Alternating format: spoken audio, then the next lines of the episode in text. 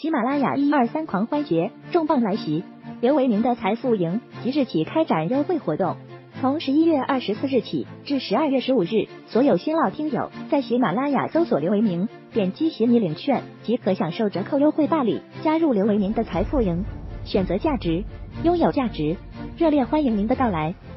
大家下午好啊！二零二一年十一月三十日十五点十分啊，今天到目前为止呢，国内金融市场表现还算稳定，股市呢指数涨跌互现，但是这个行业板块个股是涨多跌少啊，其他的方面呢，呃，汇市啊、商品市场也都大多数是稳定的。但是呢，我们应该看到呢，就是外围的市场其实波动还是蛮大的啊，今天。像日本股市下跌一点六啊，恒生指数呢，就是香港股市下跌一点九，接近百分之二，而这个韩国股市啊，下跌是超过百分之二啊，现在二点四左右。总体来说呢，就是呈现了啊，这个我们在之前所讲的，呃，短暂的恐慌过去以后啊，稳稍微平复以后呢，市场它是一个有序的一个下行啊，但是并不会改变的下行的这样一个状态。这里面呢有几个消息还是比较重要的啊，一个呢就是这个世卫组织在昨天啊强调啊，奥密克戎这个新冠病毒呢变体带来的感染激增的风险是非常之高的啊，是提醒全世界注意。呃，如果世卫组织这个消消息呢还不是特别重磅啊，那么更加重磅的是来自于这个行业内部，也就是对于新冠呃病毒啊制药这个研究的前沿的。呃，莫德纳这个制药商啊，这个他的负责人，呃，向英国金融时报啊，然后这个发表谈话的时候说呢，新冠疫苗对于冠状病毒这个奥密克戎变体啊，不太可能像对德尔塔变体那样有效。应该说呢，这种判断呢是来自于业内的，他们应该掌握了第一手第一手资料嘛，啊，将病病毒株拿到手里面进行研究，看看到底是采取一个什么样的方式来去对待。那么这个消息应该是对于市场的影响是相当大的啊。那么也就是我们在之前讲，这个奥密克戎很有可能会比德尔塔病毒它的危害力更大啊。那么对于现在这奥密克戎的这个呃传播呢，各国央行以及政府的反应呢也是纷纷出来了啊。昨天我们讲了这个欧洲央行和英国央行的反应，也就是不会改变他们未来对于货币政策将收紧啊，一个是这个推出 QE，另外一个是加息这么一个步伐啊。那么在昨天呢，这个呃，也就是我们的晚间吧，啊，美国的美联储主席鲍威尔啊，他也表示呢，这个变种病毒的出现啊，对就业和经济啊构成了下行风险，并增加了通胀的不确定性，推动通胀上行的因素将持续到明年。这也就和我在这个周末啊、周日呢所判断的几乎是相同的啊，也就是美联储对于这个病毒的新出现啊，它的这个。初步判断是一方面会推升通胀，另外一方面会这个打压经济啊，也就是强化滞胀的这样一个状态啊。但是在这种情况下呢，美联储还要去按照自己啊这个在之前所制定的一个步调呢，去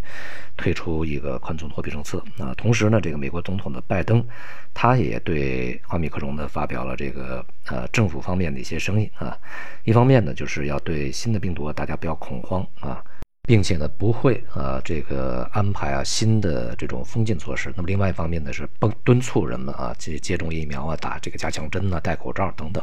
所以呢，也就是我们所判断的，这个政府层面呢，也不会立刻出台什么呃刺激政策或者安抚政策啊，主要通过一些这个行政和法律手段，从这个疫苗的这个呃呃，从这个呃疫情扩散的这管控层面啊，增强人们的一个防护意识这方面的去做工作啊。所以呢，奥密克戎啊，这个病毒会比德尔塔，呃，它的影响会更大一些啊。对于经济的下行、资本市场的一个变化，呃，对于通胀的推升啊，都会较之前强烈。那么这样的话呢，也就加剧了本来已经存在在市场里面的一些这个之前的一个大逻辑运行的一种力量啊。所以呢，不只是在今天啊，外围的股市下跌比较多啊，今天像。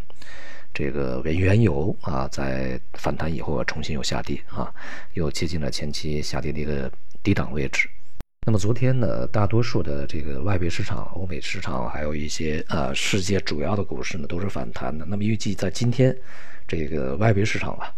恐怕也很难抵御啊，来自于这个奥密克戎新的一些消息啊，它所带来的影响啊，恐怕也会再度下跌的。因此，整个奥密克戎也好啊，还有其他经济形势、通胀形势也好，对于整个市场的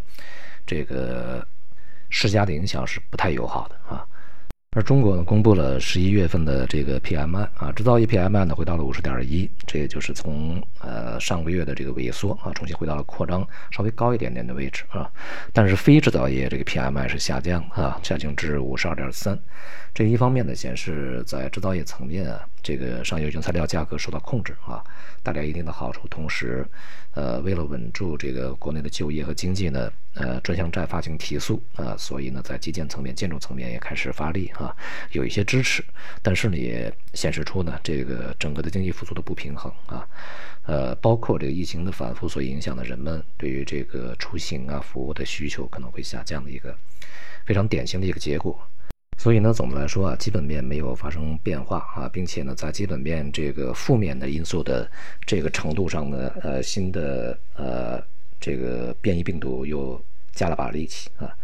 除了像股市啊、商品以外呢，像贵金属啊，在今天啊也是非常明显的重新的回软啊。因此呢，整体而言，股市承压啊，债市震荡波动，这个商品呢，呃，表现的就是分化啊。这里边呢，这个能源价格下跌，而其他的，比如说像一些金属啊、黑色，呃，在反弹，农产品在下跌，这个状态呢是会延续的。那么对于国内市场而言呢，股市啊，很显然的也是受到了内外部的一些这个压力啊。那么今天的这种这个反弹呢，呃，也是在结构分化的情况下去进行的。那么今天呢，这个在盘中呢，像国防军工啊表现是相当优异的。今年到目前为止啊，国防军工已经录得了非常不错的这个涨幅啊，这也是我们在今年啊所定的这个长期啊重点配置的板块第二位啊。第一位就是这个新能源，第二位就是国防军工，这是年初定下的一个这个总体策略啊。呃，而且呢，我们在之前的免费音频里面，就是这个音频里面也说过啊。就是国防军工啊，不要去问估值啊，也不要去纠结它的这些生产啊、经营啊有什么不透明，这些都没有太大意义。这个我们只需要看现在我们这个所处的国际环境啊，以及在国防方面的压力，同时呢还要面对呃非常多的挑战啊，东边、南边、这个西面啊。呃，甚至是北边这个也有压力啊，这个所以说，在这样的一个情况下，国防军工不可能不发展啊，必须要